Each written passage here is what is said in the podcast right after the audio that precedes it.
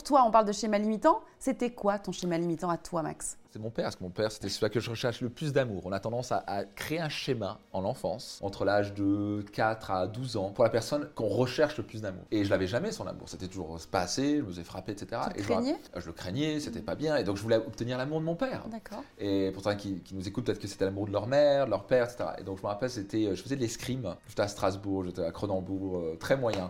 J'avais toujours ce, gars qui était plus grand que moi, il s'appelait Hervé, qui me battait toujours dans, le, dans le club. Et, mais je me rappelle, parce que mon père était jamais présent à ces choses-là. Et ce jour-là, il est venu il est venu à la compétition du barin. Et moi, j'étais haut comme trois pommes en poussin, donc j'avais quoi, 5-6 ans, un truc comme ça, peut-être 7 ans, je sais pas quoi. Et mon père vient ce jour-là avec des balistos euh, jaunes et, verts, sûrement pour essayer de me donner l'énergie, ce qui est bien sûr, moi, on a plutôt enlevé, mais c'est pas grave. Ah oui, trop sucré. Mais je voyais mon père qui était déjà un peu fier de moi, et là, je me suis dit, wow, je veux pas le décevoir. Et je me suis transformé en Zoro ce jour-là, je sais pas pourquoi, mais je pouvais pas perdre. Je pouvais pas perdre, j'étais en face des gars qui étaient bien plus forts que moi, et j'enchaînais, euh, c'était en 6 touches, et je gagnais, je gagnais. Enfin, j'étais même à 4-0, et je suis remonté à 6-4, et j'arrive en finale face à un gars du même club, qui s'appelle Hervé, grand comme moi, et j'ai gagné en 6-3. Parce qu'il est ton père. Pour la première fois de ma vie, je vois mon père fier de moi. Et là, j'ai enregistré quoi? Hmm, Pour être aimé, il faut que je réussisse. J'ai pas le droit à l'échec.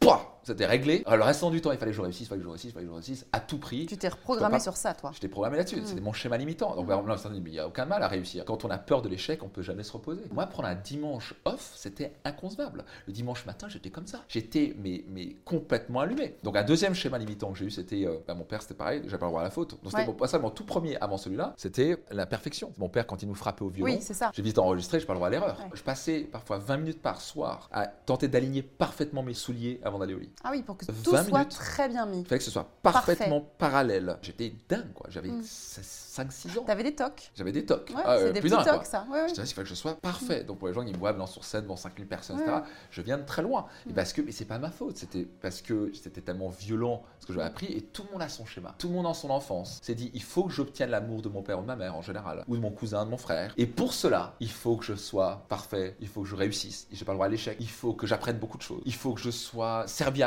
Mais il y a une limite au schéma. Il faut commencer à dire ce truc est poussé trop loin et surtout quand on a peur de pas être aimé. Quand le drive du schéma, c'est peur de pas être aimé. C'est encore la peur. En fait, c'est quoi? Je vais pas chercher à être aimé par les autres. Déjà, je vais m'aimer moi-même. Je vais apprendre à m'aimer moi-même.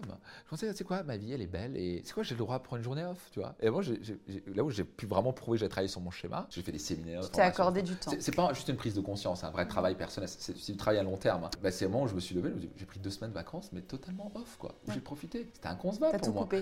Avant, avant jamais, jamais de vacances. Euh. Bah, j'étais en vacances, mais j'étais pas en vacances. Ah oui, d'accord. tu coupais pas, quoi. Ça, c'est vraiment prendre conscience des schémas. On a tous ancré ça dans l'enfance. Et le problème, c'est qu'ils tournent à 50, 60, 70 ans. Et c'est là se dire, est-ce que c'est vraiment moi? Est-ce que ce truc m'a peut-être aidé à un certain niveau, mais est en train de me voler ma vie? Je suis pas en train de profiter pleinement de ma vie, mais pas venir pleinement parce que j'ai peur de pas être aimé, en fait. Mais tu parles encore de la peur, en plus. Ces schémas, la peur est très présente, en fait. C'est comme ça. Donc, il faut enlever les peurs. On peut pas enlever la peur. Mais on, peut, pas enlever on peut danser avec la peur. On peut la surmonter. On peut jouer avec. Il faut pas qu'en fait elle nous bloque. C'est ça que tu essaies de dire. Le meilleur moyen de faire face à la peur, c'est de faire face à la peur. Ok, au pire, qu'est-ce qui peut se passer? Ça, c'est une super question. Au pire, je prends un dimanche off. Qu'est-ce qui va se passer? Qu'est-ce que ça va changer dans ma vie? Ben, Au pire, je me serais reposé. Euh, Au pire, mais c'était tellement pire, stupide. plus performant le lundi. C'est là, tu vois que les émotions n'ont aucune logique, tu vois. mais finalement, bah, en me reposant, je vais me sentir mieux, j'ai plus de chances de réussir. Et puis peut-être que ces deux heures me permettront d'avoir un peu plus de recul, et, mm. quand je reviens, je suis plus calme, je suis plus structuré, je suis plus efficace.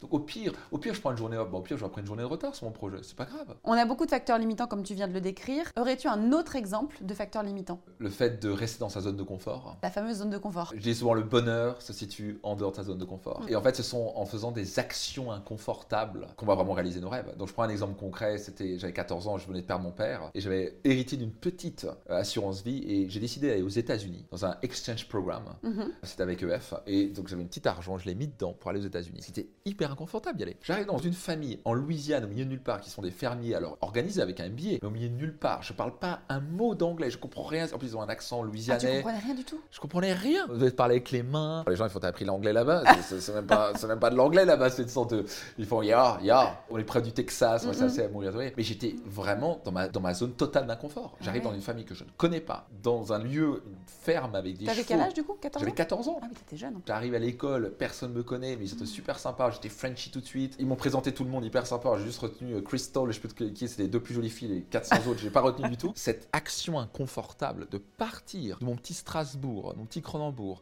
où des gens qui pensaient petit et d'arriver aux États-Unis, en Louisiane, au milieu de nulle part, apprendre une belle langue, faire du foot football américain, apprendre à monter euh, à cheval, vivre une vie euh, cajun où il jouait de la musique le, samedi soir. Et j'ai appris tellement de choses. Ça m'a enrichi comme jamais. Ça m'a ouvert au monde en me disant en fait, mais les Américains sont pas forcément meilleurs ou pas. Ils ont juste un point de vue différent. Ils ont juste une manière de vivre différente. Et encore, c'est que la Louisiane. Ce que j'ai découvert, c'est en faisant des actions inconfortables qu'on grandit énormément. En fait, on réalise ses rêves. Sans ça, j'aurais jamais appris l'anglais. Donc, j'aurais jamais pu me former en tant que coach. J'aurais jamais pu créer un impact autant tel que maintenant. Autre action inconfortable, demander en mariage mon épouse actuelle parce que j'avais vécu un divorce. C'est vrai qu'on allait partir pour, pour Nouvel An, Noël et Nouvel An, et j'avais prévu de donner euh, bah, mon en mariage sur les dunes au Maroc. Et là, je commence à monter la peur qui monte. à Max, tu es déjà marié, tu sais ce qui s'est passé, c'est mal fini, voilà.